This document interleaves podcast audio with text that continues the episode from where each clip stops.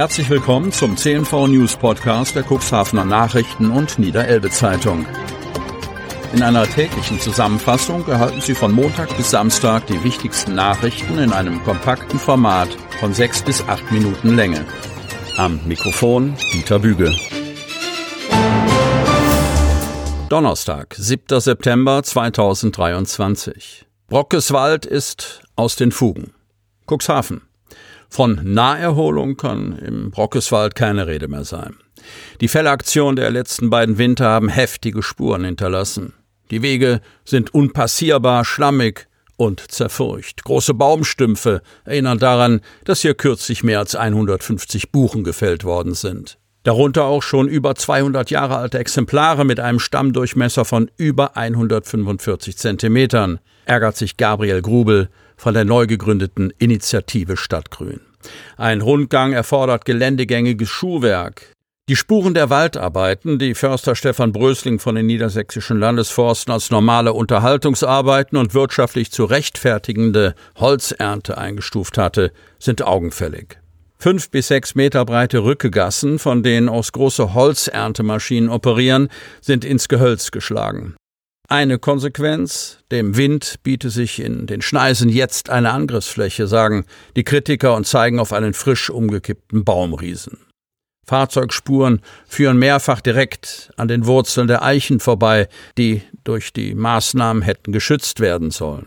An vielen Rodungsplätzen machen sich bereits Nadelgehölze, Brombeeren und die gefürchtete amerikanische Traubenkirsche breit, die vor Jahrzehnten durch die Bundeswehr als ortsfremdes Gehölz nach Altenwalde eingeschleppt, dort längst die Heideflächen und die Burg überwuchert hat. Die Fraktion von Bündnis 90, die Grünen im Rat der Stadt, hat den Antrag gestellt, insbesondere die Altbaumbestände im Kernbereich des Bockeswalds durch eine Überarbeitung der Schutzverordnung besser zu schützen.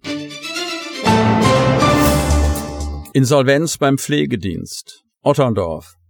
Die Altenpflege- und Betreuungseinrichtung Freie Soziale Dienste zwischen Elbe und Weser e.V. ist insolvent. Mit der Arbeit des Vereins mit Sitz in Otterndorf ist bereits Schluss. Die zum Ausführende wirtschaftliche Schieflage hat mehrere Gründe. Als Insolvenzverwalter wurde Jan M. Antolz aus Cuxhaven eingesetzt. Er war bereits seit zwei Monaten als vorläufiger Insolvenzverwalter tätig und bedauert sehr, dass er diesen Verein nicht sanieren kann. Selten ist mir eine Begleitung so schwer gefallen, weil es für die alten Menschen im Haus Ella sowie in der Tagespflege ein schöner Raum war.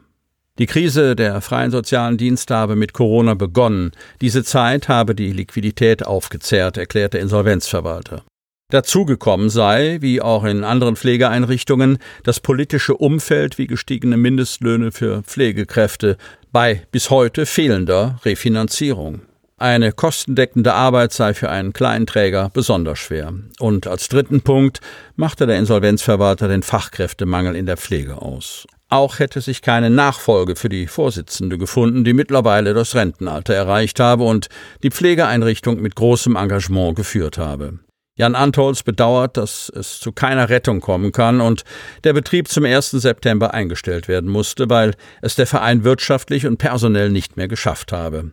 Es habe sich keiner gefunden, der zu einer Übernahme bereit gewesen sei. Glücklicherweise hätten sich für die Bewohner der Alters-WG am Ende seien es noch elf Leute gewesen, Lösungen gefunden. Bei den freigestellten 18 Mitarbeitern zeigt der Insolvenzverwalter angesichts des Fachkräftemangels und vieler Jobangebote am Markt Zuversicht.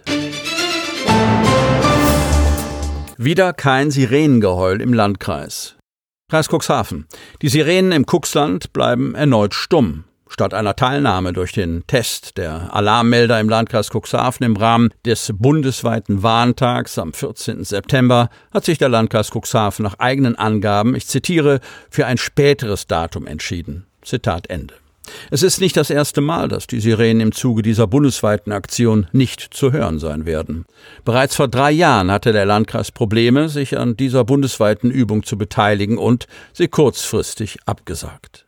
Der Grund dafür sei erneut, dass noch nicht alle Sirenen im Gebiet des Landkreises auf eine digitale Alarmierung umgerüstet worden seien. Wir wollen die Sirenen nach einer Digitalisierung alle richtig und vollständig testen, erklärte Landrat Thorsten Krüger. Es gelte der Grundsatz Sicherheit vor Schnelligkeit. Die Vorgehensweise sei auch mit der Kreisfeuerwehrführung abgestimmt worden.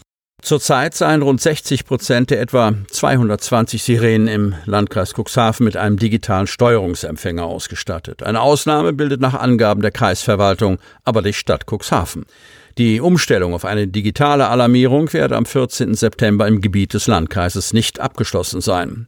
Da der Landkreis Cuxhaven mit der Probealarmierung der Sirenen nicht bis zum darauffolgenden bundesweiten Warntag im September 2024 warten will, wird es im Landkreis einen eigenen Warntag im nächsten Frühjahr geben.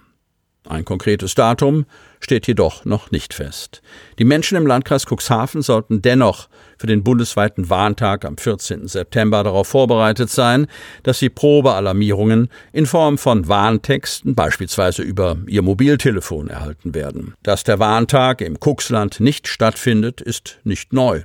Auch vor drei Jahren gab es keine Warnhinweise über die Sirenen. Zwar stand es ebenfalls damals monatelang fest, dass es bundesweit einen sogenannten Alarmtag im September geben soll. Die offizielle Begründung lautete damals, um hinsichtlich einer Sirenenalarmierung keine Verwirrung in der Bevölkerung oder bei Einsatzkräften zu erzeugen, habe der Landkreis sich entschieden, am Warntag zunächst auf eine Sirenenalarmierung zu verzichten und stattdessen verstärkt auf neue Medien zu setzen. Der Grund, in etlichen Kommunen seien nach der Einführung des Digitalfunks die Sirenen bereits abgeschaltet oder sogar demontiert worden. Stattdessen setzte der Landkreis eher auf die digitale Schiene und die von ihm genutzte Handy-App BIW-App, Bürgerinformations- und Warn-App. 2017 hatte der Landkreis erstmals Informationen und Warnungen für die Bevölkerung über die Handy-App zur Verfügung gestellt. Die Verwaltung bezeichnete diese App als, ich zitiere, einen Baustein der Informationskette, Zitat Ende der Bevölkerung. Doch wer vor drei Jahren auf die App zugegriffen hatte, wurde enttäuscht. Selbst von dem kurzfristigen Sirenenausfall am Warntag im Kuxland wurde im September 2020 digital nämlich nichts berichtet. Sie hörten den Podcast der CNV Medien. Redaktionsleitung Ulrich Rode. Produktion Win Marketing, Agentur für Podcast-Produktionen.